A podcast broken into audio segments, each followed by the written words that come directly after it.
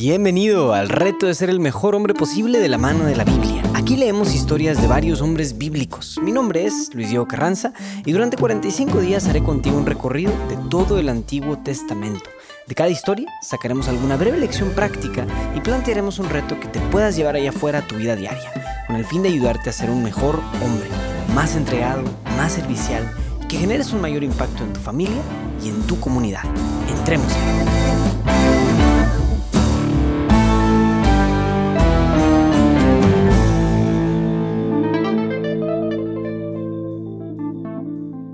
Últimos cinco días de nuestro recorrido, amigo mío. Hemos caminado muchísimo y yo he ido evaluando y asentando un poquito en mi corazón todas estas cosas. Y de verdad estoy muy agradecido con Dios de que me hayas acompañado hasta aquí, de que hayas tenido la paciencia de aguantarme.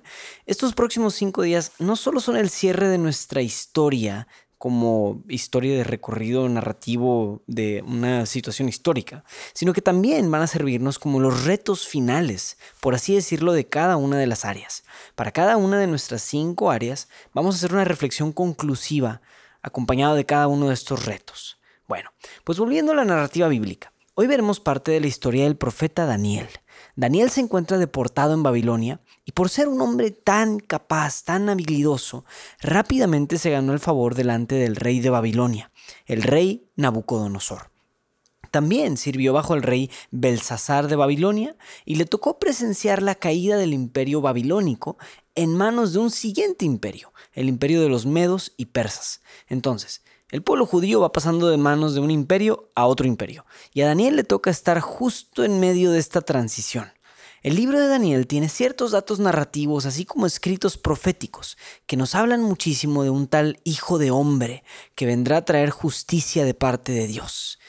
Pues el relato que estamos a punto de escuchar no está tanto en el lado histórico de este libro, sino que es una narración de un episodio muy interesante del libro de Daniel.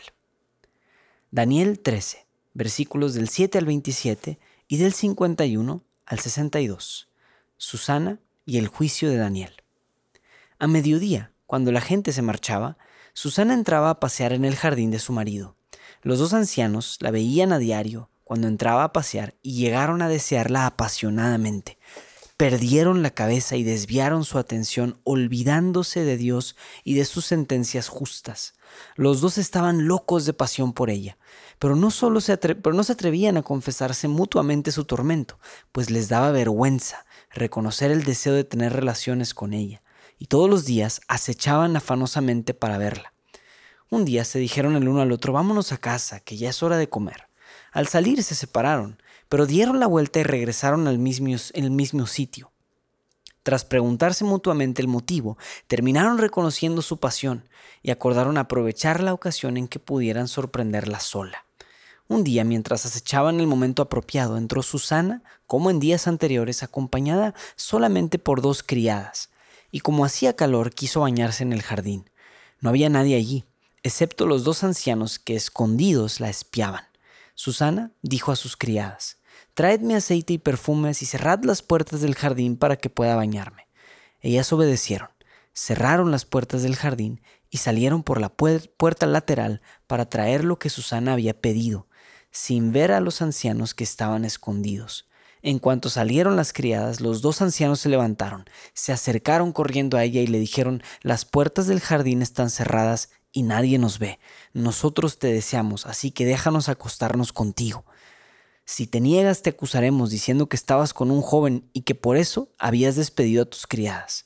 Susana empezó a gemir diciendo, No tengo escapatoria, si consiento me espera la muerte, pero si me niego no me libraré de vosotros. Prefiero caer en vuestras manos por no consentir a pecar contra el Señor. Y Susana se puso a gritar a grandes voces. Pero los dos ancianos también comenzaron a gritar contra ella. Uno de ellos corrió a abrir las puertas del jardín. Al oír el griterío en el jardín, los de la casa se precipitaron por la puerta lateral para ver qué ocurría. Y cuando los ancianos contaron su historia, los criados quedaron abochornados, porque jamás se había dicho de Susana nada parecido. Intervención del profeta Daniel. Daniel llegó y les dijo, Separadlos lejos el uno del otro que voy a interrogarlos. Una vez separados, Daniel llamó a uno de ellos y le dijo, Envejecido en la maldad, ahora reaparecen tus delitos en el pasado. Cuando dictaba sentencias injustas condenando a los inocentes y absolviendo a los culpables, aunque el Señor ordenaba, no condenarás a muerte al inocente ni al justo. Si realmente la viste, dinos bajo qué árbol los viste a ella y al joven abrazados. Él respondió bajo una acacia. Y Daniel replicó, tu mentira se vuelve contra ti, pues un ángel de Dios ya ha recibido la sentencia divina y te partirá por medio. Una vez retirado este, mandó traer al otro y le dijo, raza de Canaán que no de Judá, la belleza te ha seducido y la pasión ha pervertido tu corazón, pero una mujer judía no se ha sometido a vuestra maldad. Ahora dime, ¿bajo qué árbol los sorprendiste abrazados? Él respondió, bajo una encina. Y Daniel replicó, también tu mentira se vuelve contra ti porque el ángel del Señor ya está esperando con la espada para dividirte por medio, y así acabará con vosotros. Entonces toda la asamblea se puso a gritar a grandes voces, bendiciendo a Dios que salva a los que esperan en él. Luego se levantaron contra los dos ancianos, a quienes Daniel había declarado convictos por propia confesión del falso testimonio, y les aplicaron el mismo castigo que ellos habían tramado contra su prójimo, de acuerdo con la ley de Moisés. Fueron ejecutados, y aquel día se salvó una vida inocente. Palabra de Dios. Pues en esta historia, que por cierto sucede dentro de Babilonia, dos ancianos de Israel se van a casa de un hombre llamado Joaquín y desean ardientemente a su esposa, se pierden en deseos por ella. Todos los días la acechan como pervertidos hasta que sucede el episodio que escuchamos. Estos cuates se esconden en el jardín, esperan el momento oportuno y ¡zas! se lanzan sobre ella.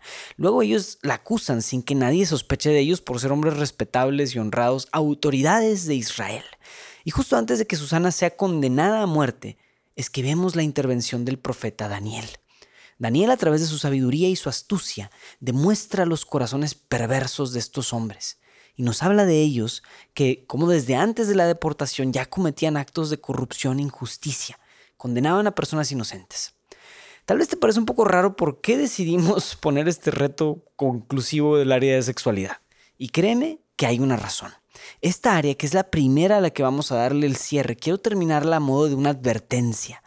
Estos hombres ancianos de Israel estaban a cargo de los juicios y se esperaba que ellos hicieran vida a la ley de Dios, pero en vez de eso ambos fueron hombres que se dejaron llevar por, por, sus impulsos sexuales perversos, solo por andar mirando a una mujer con ojos impuros constantemente. Qué diferente, por ejemplo, era la mirada de Adán, cuando vio por primera vez a Eva y la reconoció como carne de su carne, y esa mirada estuvo lleno de vida y de amor. Estas miradas de estos hombres, en cambio, son perversas, llenas de pecado. Una misma mirada puede tener diferentes significados, y Jesús, como ya hemos mencionado, nos deja la vara bien alta en esta área. El que mira a una mujer con deseo, ya cometió adulterio con ella en su corazón. Si no dominas este primer paso por donde entra la tentación sexual, créeme que no podrás vivir bien tu sexualidad en ningún momento. No creas que con el paso del tiempo y hambre va a pasar, se va a calmar, algún día dejarán de llegarte las tentaciones, como bien viste. Incluso estos hombres ancianos no se libraron de esa tentación. Las luchas en esta área no desaparecen así nomás por la edad. Pero más allá de solo dejar esta área como una advertencia, quisiera también dejarte un tip somos hombres y nuestro cerebro naturalmente está conectado para que nuestros ojos busquen curvas femeninas. No tiene nada de malo cuando nuestro instinto reacciona, pero la respuesta que damos a ese estímulo y ese instinto es la que nos puede llevar al pecado. El tip que te quiero dejar es que cada vez que tus ojos naturalmente se orienten hacia la belleza femenina, hacia la belleza física de una mujer, más que culpabilizarte y reprimirte, te quiero invitar a que lo uses como una ocasión para agradecerle a Dios por haber creado la belleza femenina. No la quieras para ti mismo, regrésasela a Dios. Reitera, retira tus ojos de ahí inmediatamente y luego pide y agradecele a Dios por esa mujer en particular que has visto. Y un paso más fregón todavía es rezar un Ave María para alejar la tentación de la impureza. Efectivamente, Satanás es quien nos tienta en esta área. Pero el momento en el que Él vea que su tentación es una ocasión para que nosotros nos acerquemos a Dios, Él sabrá que ha perdido esa batalla.